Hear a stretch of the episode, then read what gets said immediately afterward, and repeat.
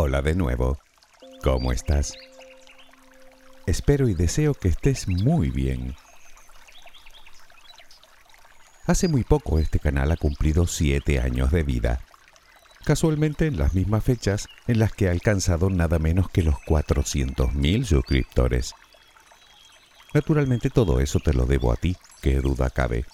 Por eso quería darte humildemente las gracias con todo mi corazón. Y sí, yo también he pensado que las circunstancias merecen algún tipo de celebración, por llamarlo de alguna manera. Así que en un arrebato de inusitado valor por mi parte, he pensado en algo que espero que te parezca bien. Un chat en directo. Un chat en el que obviamente me verás, algo de lo que no me hago responsable si luego tienes pesadillas, y en el que podré agradecértelo personalmente, que es lo suyo. bueno, ya está dicho. En breve tendrás noticias mías. En cualquier caso, este comienzo, mira por dónde, me viene muy bien para hilvanarlo con el tema de hoy. Porque muchos de ustedes tal vez piensen que con esos datos, para mí esto se ha convertido en una rutina más. si yo te contara, todo lo contrario. Ni te imaginas el vértigo que da tener un número así de personas que de algún modo han depositado sus expectativas en ti. Esto hace que me invada la incertidumbre cada vez que subo un nuevo audio. No digo que me convierta en un manojo de nervios, pero te aseguro que de seguridad, lo que se dice seguridad, tengo cero pelotero. ¿Que cómo lo hago? Luego te cuento. Te digo esto porque todos los seres humanos, yo el primero, sentimos y sufrimos la incertidumbre naturalmente no siempre en el mismo grado ni por las mismas causas. Pero también es verdad que unas personas la toleran, digamos, mejor que otras, mientras que unas sucumben a la ansiedad y la preocupación, para otras, probablemente las menos, como que no les afecta tanto. La sienten, es verdad, pero con algo más, ¿cómo decirlo?, de templanza, de tranquilidad, incluso de despreocupación. Por lo tanto, aquí la pregunta es, ¿cualquiera podría manejar la incertidumbre como ellas? Pues parece ser que sí, al menos hasta cierto punto, que a veces por poco que sea, siempre es un alivio. El tema de hoy es uno de los caballos de batalla más difíciles de manejar para los seres humanos. El diccionario define a la incertidumbre literalmente como falta de certidumbre. Bueno, es exactamente eso, la simple falta de información sobre lo que aún no ha sucedido.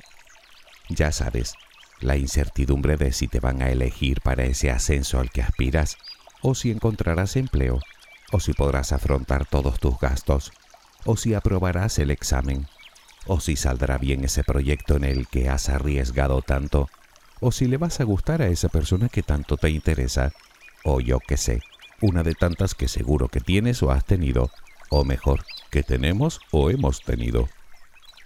Manejar ese sentimiento la verdad es que no se nos da nada bien, lo cual resulta un tanto contradictorio, porque si lo reflexionas un poco llegarás a la conclusión de que nada hay más incierto que el futuro.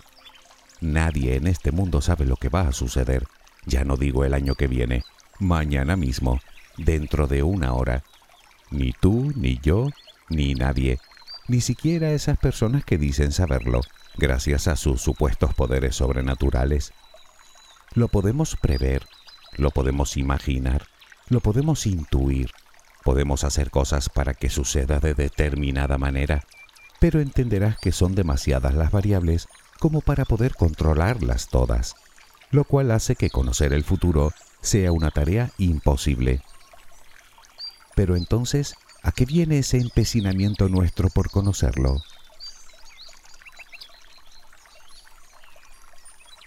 Verás, el desconocimiento nos hace sentir desamparo. Por lo tanto, necesitamos saber de antemano lo que va a pasar para sentir seguridad y sensación de control, lo cual nos dará la oportunidad de anticiparnos y decidir sin miedo a equivocarnos Vamos, que no nos gusta nada que nos pillen desprevenidos. Tanto es así que aun desconociendo el futuro, somos capaces de crear nuestras propias certezas, bien sean racionales, espirituales, materiales, ideológicas, con tal de dar sentido a nuestra propia ignorancia. Para la psicología, la incertidumbre se entiende como la necesidad de obtener cuanto antes la respuesta a una cuestión que se nos plantea como ambigua o confusa, y se da principalmente cuando no hay una relación directa entre lo que vemos o percibimos, es decir, entre las señales que nos brinda la realidad y nuestras propias expectativas. Es entonces cuando nuestro cerebro comienza a rumiar, valorando e intentando anticiparse a todos los escenarios posibles, puesto que la duda le produce gran desconcierto. Así que viaja hasta el futuro para intentar desentrañar las posibles soluciones y consecuencias.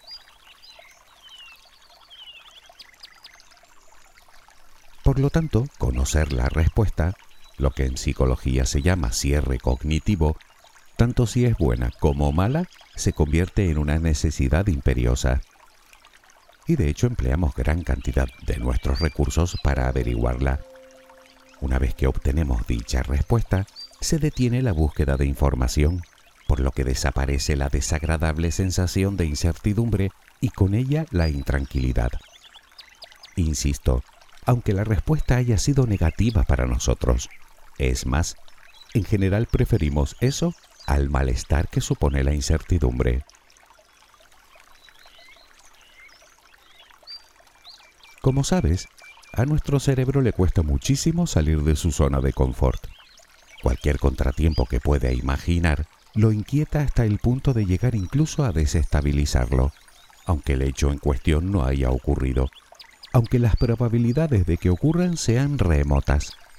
Sin embargo, cuando echamos el cierre cognitivo, por así decirlo, es decir, cuando obtenemos la respuesta, sea veraz o no la información en la que nos basamos para hacerlo, logramos algo con lo que nuestro cerebro se siente especialmente cómodo, simplificar el conocimiento. Un conocimiento que luego convierte en toda una lección de vida de tal manera que le permita anticipar hechos futuros. Por supuesto, todos los seres humanos somos diferentes, así que cada uno busca no solo la información que necesita y cuando la necesita, sino que cada uno de nosotros la interpreta de forma diferente. Pongamos un ejemplo. Varias personas se presentan a una entrevista de trabajo. Lo más probable es que todas quieran saber cuanto antes si han sido escogidas para el puesto o no. Pero pasa una semana y no hay señales de aviso por parte de la empresa. Todas esas personas necesitan obtener una respuesta urgente que mitigue su incertidumbre, es decir, necesitan su cierre cognitivo. Alguna habrá que en su desesperación llame a la empresa repetidas veces para comprobar si la han elegido o no o ande todo el día preguntando a diestro y siniestro su opinión de lo que va a ocurrir. Otra simplemente acepta la idea de que no la van a llamar, tal vez porque cree que no se lo merece, o porque cree que tiene mala suerte, o porque cree que no vale lo suficiente. Otra prefiere creer que el Departamento de Recursos Humanos de esta empresa trabaja de forma muy lenta, o puede que incluso mal, y que por eso lo más probable es que hayan traspapelado su demanda. Otra decide creer que el volumen de aspirantes era tan elevado que necesitaban bastante tiempo para decidir. Otra, más positiva, piensa que si no le llaman es porque algo mejor le espera. Y otra porque Dios lo quiso así. Evidentemente cada cual fabrica su propia realidad a su modo, según sus creencias, sus experiencias vitales, su grado de seguridad, su grado de autoconfianza pero detengámonos un momento y reflexionemos. Lo único absolutamente cierto, la única realidad tangible, es que ha pasado una semana y aún no han obtenido noticias. Todo lo demás son puras conjeturas, y aún así nos lo creemos a pie juntillas.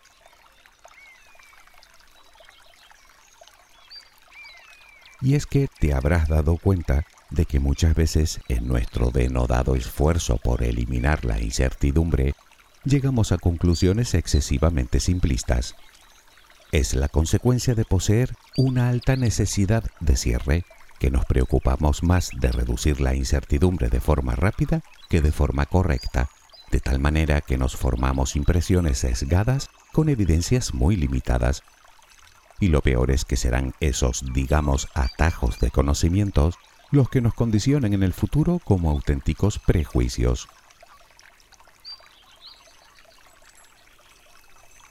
De todas formas, hasta aquí es todo absolutamente normal.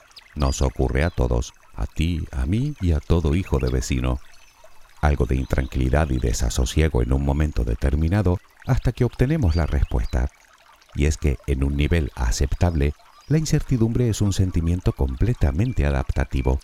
De hecho, se considera en sí misma una motivación, puesto que nos mantiene más despiertos, más atentos a lo que sucede a nuestro alrededor y por consiguiente más atentos para aprovechar las posibles oportunidades que se nos brindan.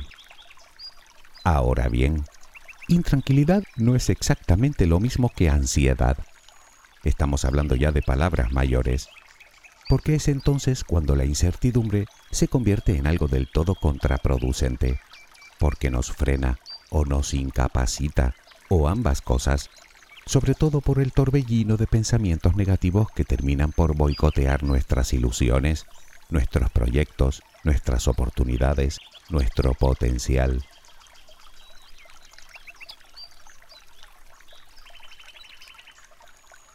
Pero ¿por qué a veces aparece la ansiedad y otras veces no?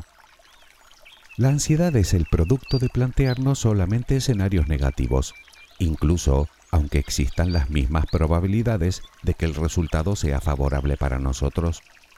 Y se incrementa aún más cuando no solo creemos que la respuesta a la pregunta va a ser negativa, sino que nos imaginamos en el peor de los resultados. ¿Y qué hace nuestro cerebro ante predicciones catastróficas para las cuales no dispone o cree que no dispone de recursos? Pues prepararse para lo que le da miedo, es decir, desencadenar la ansiedad o lo que es lo mismo, prepararnos para luchar o para huir. Se acelera el ritmo cardíaco, la respiración se agita y se vuelve superficial, nos falta la concentración, se nos agarrotan los músculos. Eso, ansiedad. Como te dije, todos los seres humanos sentimos la incertidumbre, aunque también comentamos que no todos con la misma intensidad incluso ante situaciones similares. La diferencia radica en nuestro grado de tolerancia. Como es de esperar, las personas con un alto grado de tolerancia a la incertidumbre o con baja necesidad de cierre cognitivo confían más en sus propios recursos y habilidades debido al aceptable nivel de seguridad y confianza que depositan en ellas mismas. En general suelen ser personas positivas que practican regularmente la automotivación y con una gran capacidad de adaptación, todo lo cual les permite superarlo rápidamente. Por contra, te podrás imaginar que las personas con baja tolerancia a la incertidumbre o con alta necesidad de cierre cognitivo tienden a ser más lo contrario. Esa falta de seguridad les hace evitar ciertas actividades o buscar el alivio preguntando la misma cosa una y otra vez a todo el que se cruza por delante, o se niegan a delegar o se pasan todo el día preocupados, dándole vueltas a lo mismo sin llegar a ninguna conclusión razonable. Afortunadamente la incertidumbre es un sentimiento, y como tal también podemos aprender a gestionarlo, como la frustración, o la inseguridad, o la impaciencia. Así que la pregunta que ahora mismo más nos importa es ¿cómo hacerlo?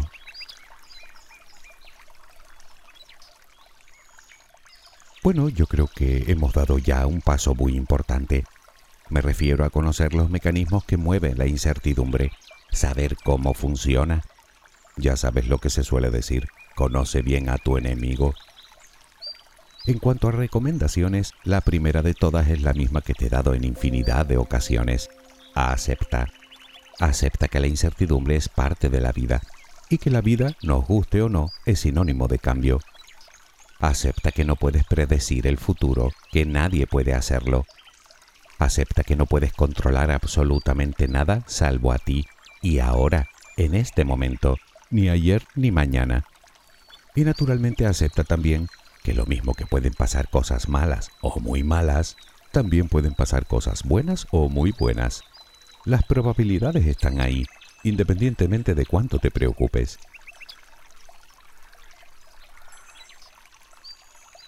Lo mismo te recomiendo que aceptes tus fracasos, incluso antes de que sucedan, desde la autocompasión y el amor que debes sentir por ti, porque no eres una persona perfecta y cometerás errores, y eso es algo que también debes aceptar, al igual que tus inseguridades o tus miedos.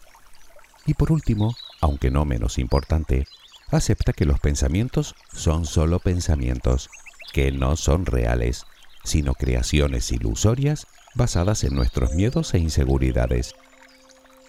Te aseguro que si en vez de dejarte secuestrar por ellos, tomas conciencia y te escuchas con atención, podrás descubrir y aprender un montón de cosas sobre ti.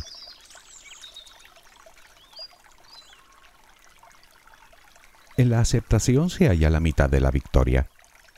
El resto de recomendaciones se desprenden fácilmente de todo lo dicho hasta ahora.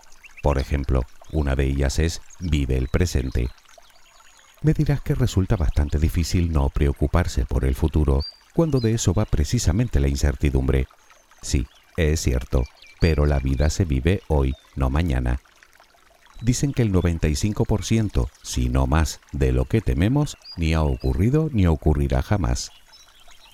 Si lo reflexionas un poco, llegarás a la conclusión de que sufrir por un futuro que no ha llegado y del que además ni siquiera tenemos la seguridad de que vaya a llegar, es como dolerte de un golpe que aún no te han dado y que probablemente nunca te den. Y estarás de acuerdo en que dicho así no parece que tenga mucho sentido, ¿verdad?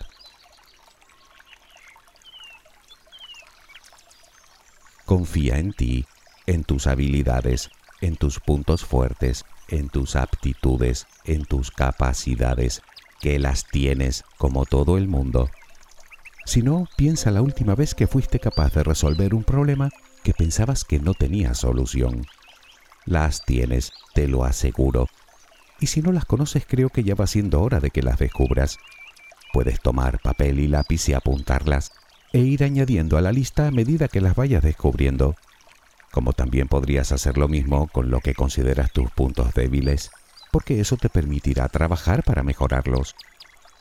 Con todo esto lo que consigues es aumentar tu autoconfianza y tu seguridad y me temo que para aumentar tu tolerancia a la incertidumbre no te va a quedar más remedio. Recuerda que el miedo que sentimos a lo desconocido es inversamente proporcional a nuestro nivel de seguridad y autoconfianza. Un bajo nivel en ellas se traduce en un miedo mayor y viceversa.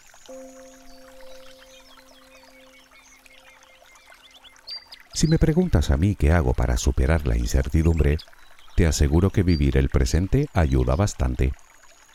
No puedo saber de ningún modo lo que va a ocurrir, eso es un hecho. E intentar averiguarlo, salvo que sea un dato concreto, ya te digo yo que no sirve para absolutamente nada. Entre otras cosas, porque no importa todas las formas en las que lo haya imaginado. Seguro que ocurre de la única manera que ni se me había pasado por la cabeza.